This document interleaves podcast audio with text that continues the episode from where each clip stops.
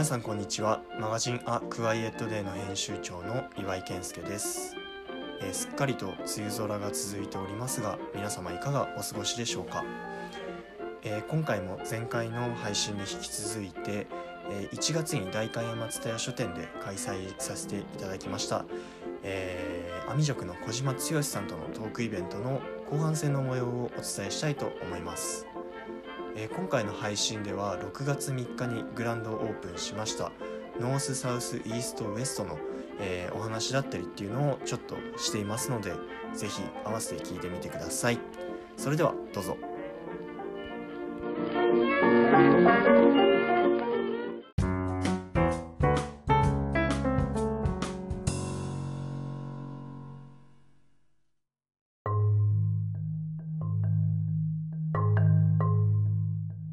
今その長野で、長野市でもう一店舗はいやろうってしてるじゃないですか。はい。その風景と今の網塾さんが作ってきた松本での風景ってなんか違いがあるんですか？えっとね、一つだけ違いがあって、すごいし、うん、すごいし、いや、同じな、同じなんですけど、違うんですよ。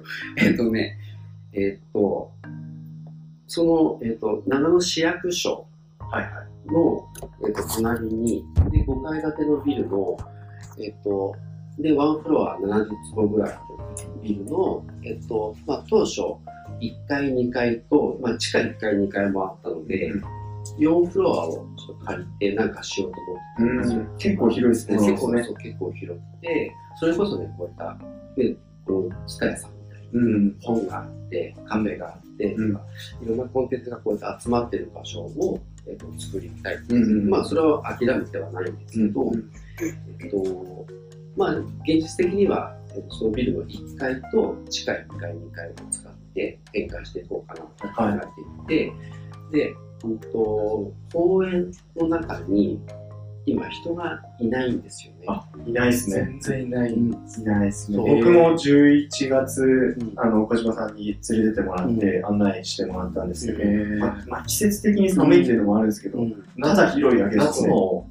夏もね、遊具もない感じ。遊具はそうないんだけど、なんかでもその市役所の方たちとか、うん。歩いてる方たちが、なんかそこで寝そべっていたりだとか、えっ、と、で、コーヒー片手に、本片手に、なんかこう座ってるとか、うんっていうのが、なんかないなと思それが見えちゃったんですね。そこと多分小島さんが昔うん。ん空き地に遊びに行ってた風景がこうシンクロしちゃったんだうんよね。これだから一人でも遊びに行けるみたいな、リフティング始めちゃうよ始めちゃうよっていうかお前ら。そう感覚でいて、うんこんな広いところだったら。で、一方で、その時にちょうど、きょまあ、去年、一昨年ぐらいにその光景をこうやって見たんですけど、その時にね、あの、ちょっと前のね、ブルータスに、はい。もうね、えっ、と、う後ろにビルがあって、うんその前に公園があって、そこにいろんな老若男女が、えーまあ、もうもちろん履いてはいるんですけど、はえっ、とね、T シャツだったりとか、まあチルアウトしてる感じ。脱いだり寝転がってる風景がすごいそこに広がってて、これじゃんって思ったんですよね。これをどうしてもやりたいなっていうふうに感じたのがそのきっかけではうんなので。意外と世の中で、なんか特に東京とかそうですけど、お金払わないとうん。くつろげなかったりとかそう、なんか楽しめる場所っうんてすごい多いなと思って、なんかお金払わずともうん、なんか集えたりとか、うん。なんか楽しい会話したりとか、っていう場所がもうちょっと増えてもいいなっていう気がします。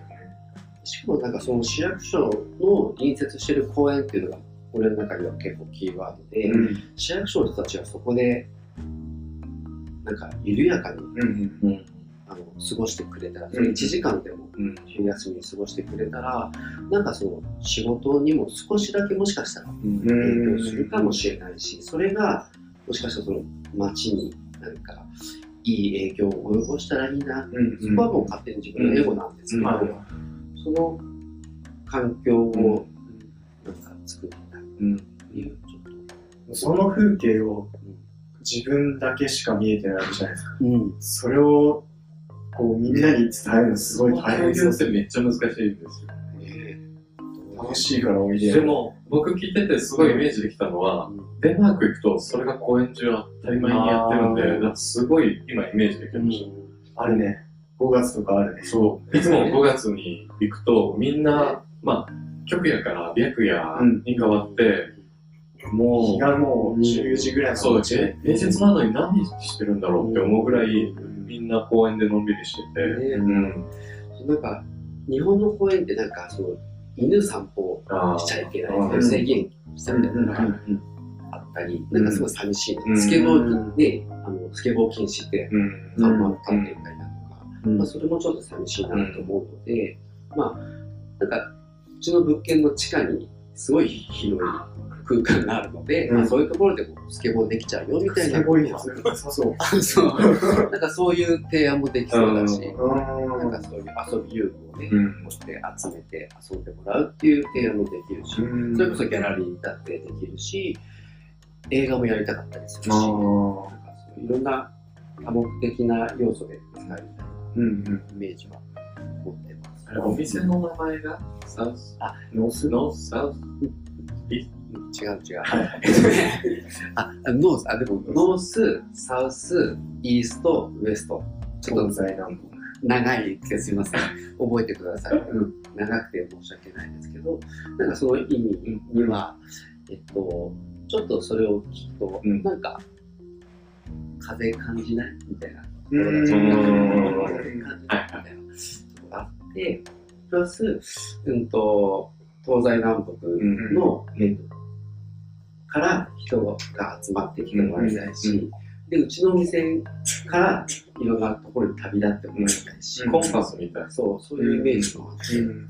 ちょうどたまたま、あれなんですよ、これで小島さんたちを、あの取材しよう、日本のクリエイターにフォーカス当てようってしたときに、なんか、ただこの、えー、と編集されたつながりの中に、北欧、北欧、北欧、北欧、日本、たまに北欧挟んで日本、北欧みたいになってたら、なんかあんままとまんないんじゃないかなっていうところもあって、なんか一個テーマ欲しいよねって考えたときに、いろいろ僕も調べてたら、バイキングって北欧の昔の、あのーなんか、あのー海賊みたいな、バイキングコンパスっていう、えっ、と、ものを持ってバイキングたちは航海に出てたんですよ。で、その航海してる時に昔の技術しかないので、しっかり自分の家にもう一回帰ってくるっていうことって、なかなかできなかったりする場合もあって、その方角を示すっていう、こういうやつですよ。あの方角を示すっていうもの以外に、あの自分たちの出た港にちゃんと帰れるようなおまじないの意味も込められてます。お守りの意味です。で、なんかそれにすごいインスピレーションを受けて、じゃあなんか現代の自分たちが、あの、立ち返れる場所、あの、家じゃなくてもいいですよ。自分が自分らしくあるための場所ってどういうことなんだろうっていうことを、いろんな人たちと考えたいなと思って、で、そこで、そのテーマを持って、小島さんだったり、メガネを作ってる人だったり、靴を作ってる人っていう、これからもいろいろそれがどんどん続いていくと思うんですけれど、まずね、編集してる僕らが、まず自分たちのことを考えるべきだよねっていうところからスタートして、あの、今回話を聞かせてもらったんですよね。なんかそう自分のお店がそう今、まあね、ノース、サウス、イースト、ウエストって、東大南北を歌ってるんですけど、うんそれを歌うことで、あの、自分の立ち位置の中心が見えるみたいな。はいはい。そう周りを意識することで自分の立ち位置が分かる。みたいなう。うん。っていう意味を込めて、まあ、ニュートラルっていう中にも入ってて、まあ、いわゆるさっき言ったホームにももしかしたら通じるかもしれないし、だからそういう意味も店にはちょっとこもってますね。なんか自分の知らないところというか、自分が知らない分野のことにチャレンジしたりとか、ちょっと一歩を踏み出す作業って結構勇気がいると思っていて、それを踏み出した時に、知らない場所に行った時もみんなそうだと思うんですけど、本当東西南北わかんないですよね。あ地図は読めるが、あ、どっちが東な。うん。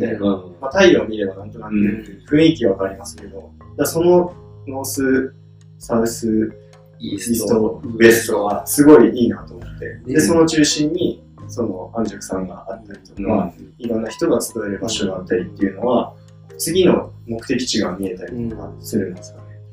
そう、中心からなんか旅立つときってなんかちょっとワクワクうん。するし、で、それこそ初めて行った土地でマップを見て、はい。どこに行こうかなって検索する楽しみだったうんりとか、っていうのは、なんか自然とやっていきたいな、うん。やっていただきたいな。っていう思いがありうん。ちょうどこの、あの、バイキングコンパスん。と剛さんのその思いって、合わせてこれにしたわけじゃなくて、本当たまたまだったんですそうなんよね。ですよね。岩井さんがこう考えてて、で、剛さんとも話してたら、同じだね、みたいな。同じことを違う言葉ですごい言い続けうん。てたなっていう印象でしたよね、本当に。なんか自分が立ち返られる場所っていうのを、なんとなく僕ら自身の編集チームで考えてたことがすごいシンクロして、で、なんか僕らも僕らで、あのーなんかこういうことをやりたいっていう思いが、やっぱちょっと先行してる部分だったりとか、逆にそういう熱量で作ってる部分はあるんですけど、そういう話を、テンションで話を聞いてたら、さっきの、あの、ちょっと自分の笑顔、英語は置いといてっていう話が出たから、なおさらね、ちょっと考えさせられるというか、気を引き締められる思いでした。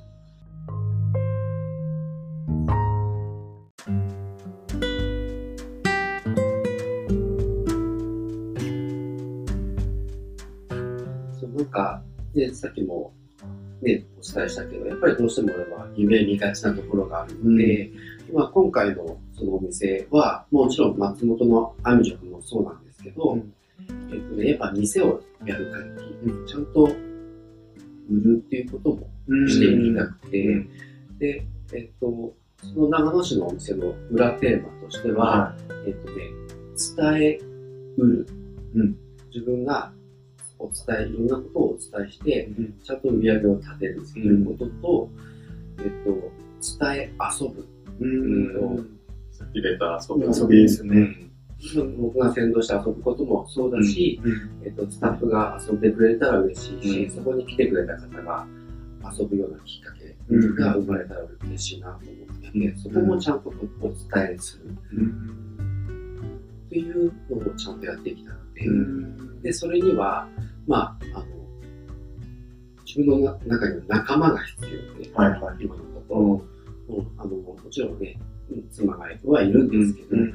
えっと、スタッフもちゃんとね、あの雇用していきたいなところがあって、これまでね、その、アミ塾は、えっとね、この人とやりたいって思う人がやっぱり何人もいたんですよ。うん。小島さんたちから見て、そう。はい。自分から見て、この人とやりて仕事やりてえなって思う人。うん。でそういう人って結構出会いだし、うん。そんなにめったにいるわけでもないし、誰でもいいわけでもないし、でもそこはもう出会いだし、本当はすぐにでも声かけたい。けど、うん。そこをブレーキかけていた自分がいて、そこをね、なんとかして取っ払っていきたい。自分がいいなって思った方に、ちゃんと声をかけられるような体制を整えていきたい。うんブレーキはなんでかけてたんですかね、まあ、ぶっちゃけ言うとお金を。ああ、そうそううん、そういう。みんなに声かけたいけど、はいそこまでは売り上げ立てられないし、うんなんかちょっと自分でもうん。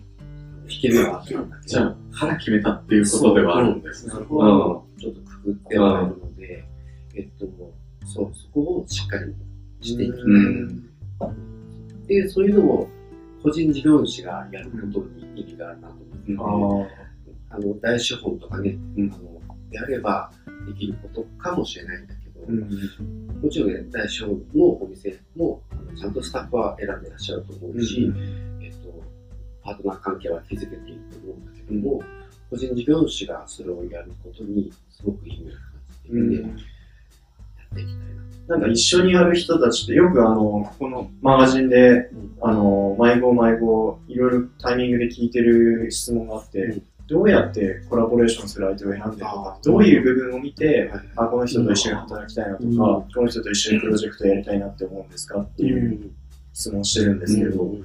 なんか小島さんなりの基準だったりしてみたいなのってありますか？えっとね、隠さずをいられる人？包み隠さず。そう。ええーそれは小島さんが？ってえっと、ことですか？俺もそうだし、そのスタッフさんとしても、なんかそういう関係性を築いている仲間として、うん。お店を、間口を広げたいな感覚があって、えっと、別にあの仕事ができますとか、うん。手早いです、うん人当たりいいです、うん。じゃなくても全然よくて、うん。あの、その人の素が俺好きなんですけど、みたいな感じなんで、ね、で、えっと、俺にもおそらく弱い部分がたくさんあるし、はい。でこの本のテーマじゃないけど不完全さがすごいあるし、で、おそらく来てくださるスタッフさんも不完全さがあるし、そこをなんかちょっとリンクして、あの、ありきたりだけど認め合うみたいなうん。ところのパートナーシップでうん。店をやる。うんそこが、えっと、うちの店の最大の、えっとまあ、テーマじゃない、やってきたことでもあるし、うん。そこはやり続けていくし、その人を持ってお店をやるうん。のが大前提なんですよ。うん。だから僕はずっと通い続けてるっていうのは多分、多分、あの、この中にもずっと来られてる方いると思うんですけど、多分、つよさん、個人、あ、小島さん、つよさん。つよさん、ヘイさんとか、あと、スタッフの方とかが好きだから行ってるっていうのが強いんじゃないのかなって思うのと、あと、僕が長野、松本にいた時に、一回こういうなんかワークショップみたいなところで、つよさんが、まあ本当、うん。今回と同じようにいゲストとしていらっしゃって、あともう一人、うん。えーっと、もっと、その、回転数が大事ですとか、そういうのをビジネス要素を伝える方、はいはい。つよさんとその方が、えーいえーゲストとして出てて、で、最初その人が、いかにその、椅子の回転数を1日にどんだけ回すかがやっぱり経営としては重要です。まあ、当然その通りだっていう感じだったんですけど、つよさんが言ったのが、いや僕はあんまりそういうの考えてなくて、どっちかっていうと、やっぱ人の心に響く、あの居心地がいいとか、そういうのを言ってた時に、あ、この人本当すごいなって当時思って、やっぱりなんか、そういうのは人に伝わってくんだろうな。だからファンが増えてくんだろうなって思うし、今ね、SNS とか本当に影響力すごいと思うんですよ。うん。インスタで上げて、うん。映えさせて、うん。で、フォロワー増やして、うん。いろんな人に伝えてっていうのもありますけど、うんそこら辺どう考えてます？その SNS の付き合い方だとか、うん情報との付き合い方というか。えっとね、これまでは、はい。えっと、まあ、個人アカウントは、はいはい。えっとななかったんですね。はい。まあ、アミ族確として、うん。自分がすげえヘベレケに飲んでいる。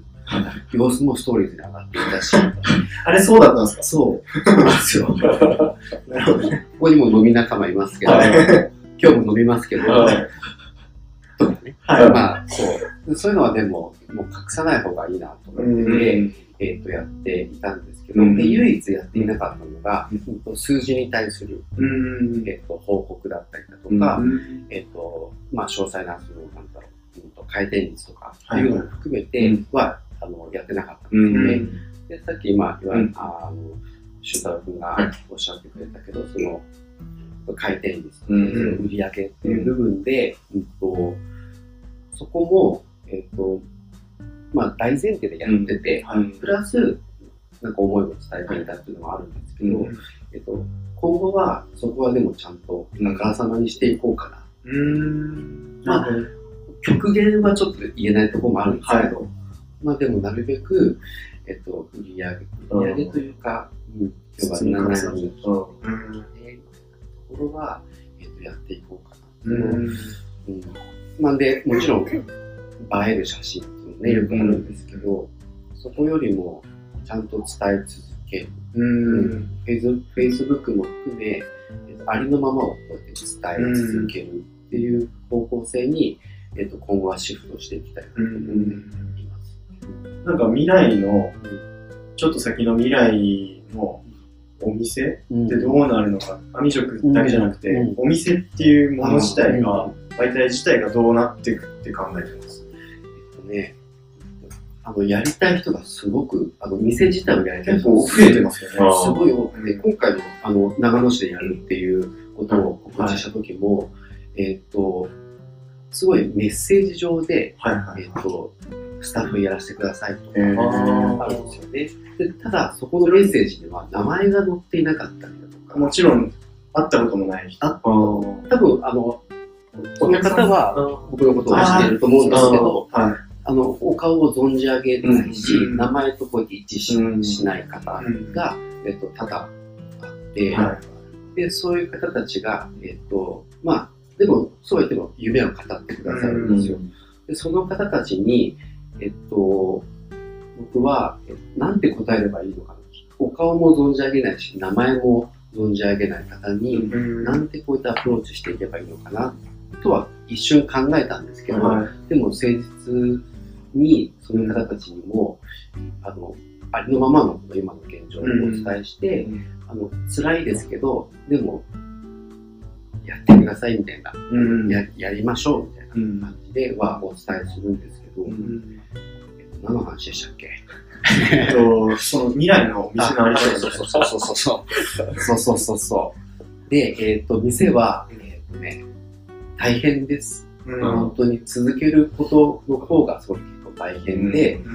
うん、えっ、と、やってはいただきたいんですけど、ちゃんとその厳しい部分も含めて、うん。やり続けられる覚悟はありますか？あーというのをちゃんとこうやってふんわりでもこうやって伝えていく役目をはいはすることが必要なのかなっていうふうにこのメッセージをいただいて感じました。い始めることって結構意外とできちゃうんですよね。そうですね。続けることって、あちょっとまたベクトルがあ、違う。熱量を維持するのって結構難しくないしてないんですよ。あ、してない。ね。でもね何度やめようと思う。あ、そうそうか。一回はへこたれたりするんうんですよね。だからそこを維持しようと無理に自分にうん圧をかけずに、もうマジやありのるみたいな。ままにそれはもうずっと最初からそう。うん、まあでも、最初はでも勢いでやってた部分はたくさんあって、うん。で、ある時からお客様の期待がすごくはい。感じるようになって、はいそれにお応えするうん。という方方向を向き始めた時に、うんちょっと苦しくなったっていう経緯があって、で、マフィンを作るのももう嫌だうん。うんところはあったんですけど、でもね、あの、それでも続けていくうん。覚悟が多分僕には幸いにもあったのかなと思っていて、やり続けてよかったな。なるほど。なんか今の話聞いてると、本当アミジョクだったり、次のお店が人間みたいになっていくのかなっていうイメージがありました。うんなんか熱出ちゃう日もあるし、あなんかすごいハイな時もあるし、なんか落ち込んでる時もあるかもしれないけど、っていうのが、なんか本当にうん。これからのお店とかって、24時間365日やるのが正解じゃなくて、どんどんもしかしたら。今日は11時オープンだけど、うん。3時ぐらいかかもしれないみたいなのが、ありうんになってくる世の中だと、うん。もうちょっとうん。人に対して優しくなれるかもしれないですね。ね、なんか街にはこういったツタヤさんみたいうん。な空間がある。と本当助かって、うん。駆け込み寺みたいうんなうん。刺激がたくさんあって、うん。っていう、で、店もあってもちろんしかり、うん。逆にそうじゃないもっと、ね、人間が、うん。うん、できないことはできないし、やれることは精一杯やりますっていうような店があっても、うん。その多様性としてはいいなと思ってはあります。うんうん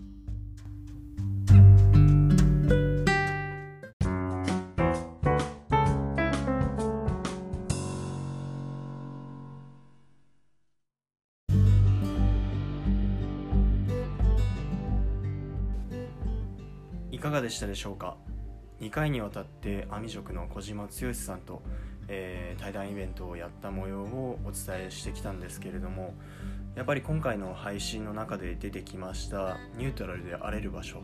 こういった場所がやっぱり本当に重要になってくるんじゃないのかなと個人的には考えています。